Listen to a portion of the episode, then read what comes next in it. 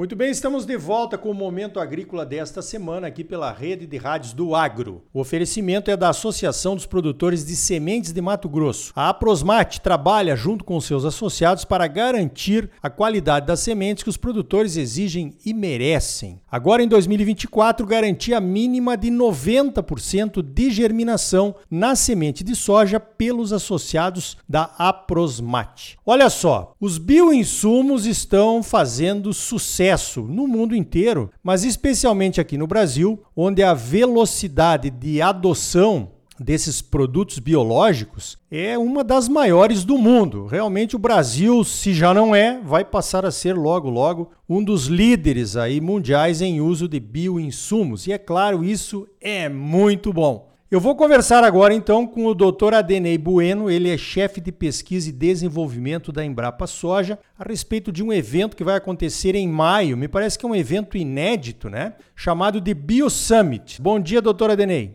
Bom dia, bom dia a todos que nos ouvem. Realmente é um evento inédito, Arioli, porque como você bem disse na introdução, os insumos biológicos ele é uma tendência mundial, tá? É uma demanda do mercado consumidor aí para aumentar insumos biológicos e reduzir insumos químicos nas mais diferentes cadeias produtivas, tá? E o Brasil, por ser um país tropical, com 365 dias ao ano de luz solar, rico em biodiversidade, a gente fala que 25% da biodiversidade mundial está presente aqui no Brasil.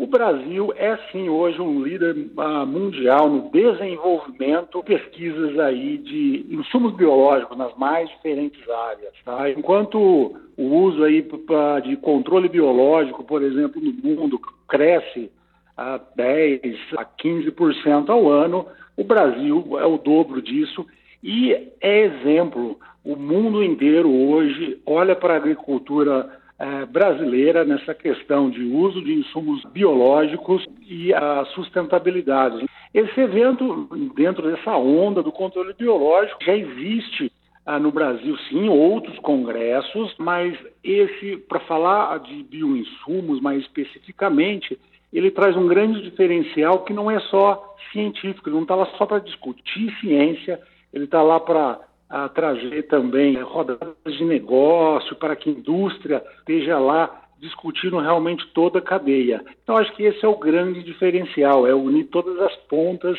é, da agricultura, desde do, da indústria que produz o bioinsumo até o consumidor, que é o produtor rural. E tem a parte científica também de mais de, do final do pipeline, né, aquilo que está pronto para ser levado para a agricultura, sendo discutida com vários especialistas lá. Perfeito, né? Eu acho que é um evento que mostra o amadurecimento dessa questão dos bioinsumos no Brasil, né? Contar aqui para os nossos ouvintes que bioinsumo tem tudo que é linha praticamente de, da, da produção agropecuária, né? Tem controle de pragas, tem controle de doenças, tem fertilizantes, tem promotores de crescimento. Fala um pouquinho, doutor Adenei, sobre essa diversidade dos bioinsumos que estarão e já estão à disposição dos produtores aqui no Brasil. Exatamente, perfeito. É, quando a gente é, fala em bioinsumos, a primeira coisa, muitas vezes, que vem na cabeça do produtor, até do, do pesquisador, do agrônomo, é a questão do controle biológico. Usar organismos vivos para controlar pragas e doenças no campo. Isso é, sim, parte importante do, dos bioinsumos, mas os bioinsumos vai muito mais além disso. Todo insumo de origem biológica, ele está incluído ah, dentro desse grupo maior, bioinsumos. Existe uma legislação brasileira, o Plano Nacional de Bioinsumos, que visa desenvolver isso. Tá? A, a química verde hoje, que a gente fala, está crescendo muito. A questão de uso de extratos de plantas, óleos essenciais, para controle de pragas, doenças, plantas daninhas. Todas as grandes empresas, inclusive de químicos, têm estudado e muitos produtos estão sendo lançados, tá? A questão dos uh, inoculantes, a questão de fertilidade do solo, isso já é bem antigo. O Brasil é um país que, por exemplo, cultiva soja sem adicionar uh, nada de nitrogênio, totalmente independente do nitrogênio uh, sintético, né? graças à fixação biológica do nitrogênio que é, é, é feito pela inoculação de bactérias selecionadas, desenvolvidas aí para é, fixar o nitrogênio com mais eficiência. Isso é uma economia enorme, né?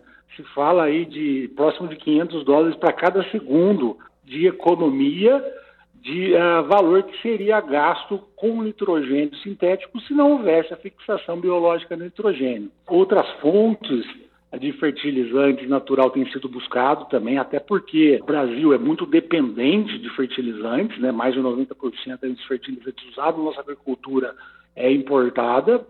Quando tem esses problemas internacionais, aí o quanto o preço acaba subindo, e hoje a gente tem incentivos, né, inclusive uh, de legislação, para se desenvolver uh, outras alternativas ali para os insumos uh, sintéticos, né, para os fertilizantes sintéticos. Isso é bom, isso é bom para uma autonomia nossa, uma independência nossa, é até uma questão de segurança alimentar para o país, tá?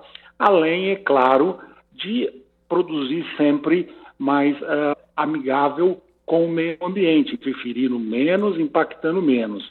A agricultura brasileira, com esse uso crescente de bioinsumos, é exemplo para o mundo de sustentabilidade. Isso é parte até da solução ambiental causada muitas vezes por atividades da cidade. Né? Hoje a gente tem programa soja baixo carbono, a questão de descarbonização é muito forte na agricultura brasileira, tá? Não porque a agricultura é culpada pela carbonização, mas sim porque ela é parte da solução. A gente pode sim fixar muito carbono no solo e com isso deixar a, o meio ambiente cada vez mais preservado. Né?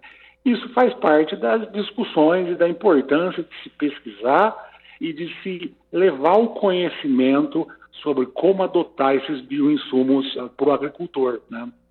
Muito bem. Agora tem uma questão aí, né, doutora Denei, que inclusive faz parte dessa legislação que está sendo apreciada lá no Congresso Nacional, a lei dos bioinsumos, que é a produção on-farm, onde o produtor pode fazer o bioinsumo lá, o seu próprio bioinsumo na sua lavoura, para utilizar na sua lavoura, e a produção industrial. O cuidado que tem que ter, evidentemente, é que a pesquisa e o desenvolvimento, eles têm que ter uma garantia que vão receber o custo daquela pesquisa de volta para poder continuar lançando novos produtos no mercado.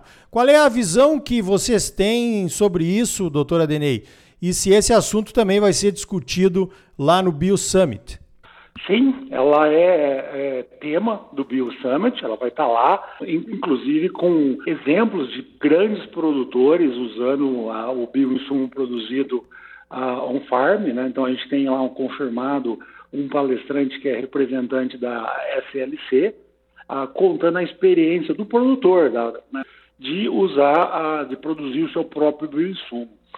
Ah, a questão on-farm versus produção industrial é um tema bastante polêmico, ah, divide opiniões, é claro, né, você tem, já, já vivenciei presencialmente discussões muito acaloradas a respeito do assunto, mas independente se o insumo biológico é produzido industrialmente ou ah, on-farm, na própria propriedade, eu acho que existe três outros pontos eh, que são mais importantes e deveriam estar sendo discutidos. Um deles é controle de qualidade. Fazendo na indústria, a expectativa é que exista um controle de qualidade maior.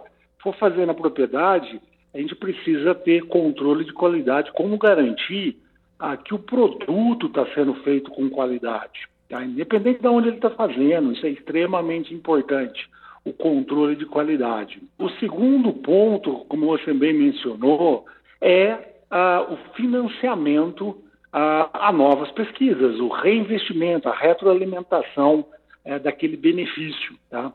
É, quando se tem um produto industrial, ah, se tem impostos que são gerados que pelo menos na teoria, deveriam estar voltando como investimentos em novas pesquisas. Então, a preocupação é, com a questão do bioinsumo, acredito que existe espaço para os dois, tá? é que se garanta investimentos em pesquisas para novas pesquisas. Hoje, você tem muito produto na prateleira, ou seja, existe uma tradição de empresas públicas como a Embrapa, como universidades, entre outras, que estudam é, bioinsumos há ano. Então, você tem muito produto sendo lançado novo, mas é preciso continuar pesquisando, porque senão isso vai acabar, a gente vai começar a lançar mais do mesmo. E como fazer isso? Vai ser só a, a, iniciativa pública que vai fazer pesquisa em bioinsumo? A gente precisa da iniciativa privada também. E para a iniciativa privada estar presente, precisa de ter um retorno financeiro daquele investimento. Então, como assegurar isso? Né? E a questão da responsabilidade técnica, que está ligada à questão de controle de qualidade, segurança, fiscalização. Tá? A fiscalização, ela não tem ah, apenas o intuito punitivo de punir quem está fazendo errado, mas de garantir qualidade. Como ah, essa cadeia on-farm, ah, o industrial se organiza para ter esses três pontos garantidos: retroalimentação, investimento em pesquisa, controle de qualidade e fiscalização para garantir que a gente continue sendo exemplo e usando produtos ah, de ponta e de qualidade na questão da agricultura com os bioinsumos. Tem uma, uma, uma legislação sendo discutida, como você bem, bem, mencionou, mas existe ainda muita nebulosidade, como isso vai realmente funcionar, né? precisa diálogo entre as partes, produtores, cooperativas, legisladores, cientistas, para que isso realmente funcione e, e continue andando de forma positiva no campo. A expectativa é ter esse tipo de discussão franca, técnica, no Bio Summit também. Muito bem, tivemos aí um trailer então dos assuntos que serão discutidos no Bio Summit nos dias 28 e 29 de maio, lá em Campinas, São Paulo, com a participação da Embrapa, de universidades, empresas, enfim, é um evento diferenciado. Eu conversei então com o Dr. Adenei Bueno, chefe de pesquisa e desenvolvimento da Embrapa Soja. Doutor Adenei, parabéns pelo trabalho e obrigado pela tua participação aqui no Momento Agrícola. Obrigado, uh, e a gente está sempre à disposição aí, uh, e a gente agradece muito ao Momento Agrícola por levar essa informação de qualidade para o nosso produtor. E é isso que a gente precisa. E então tá aí. No próximo bloco, vamos falar sobre a Conferência Internacional do Etanol de Milho, sobre o combustível sustentável de aviação e sobre os preços da saca de milho em Mato Grosso, que não estão cobrindo nem os custos de produção. A Associação dos Produtores de Sementes de Mato Grosso, a Prosmate, trabalha, junto com seus associados, para garantir a qualidade das sementes que os produtores exigem e merecem. Agora, em 2024, a garantia mínima de germinação para semente de soja passa a ser de 90%. Um avanço em garantia de qualidade, sem dúvida. Voltamos já com mais momento agrícola para você.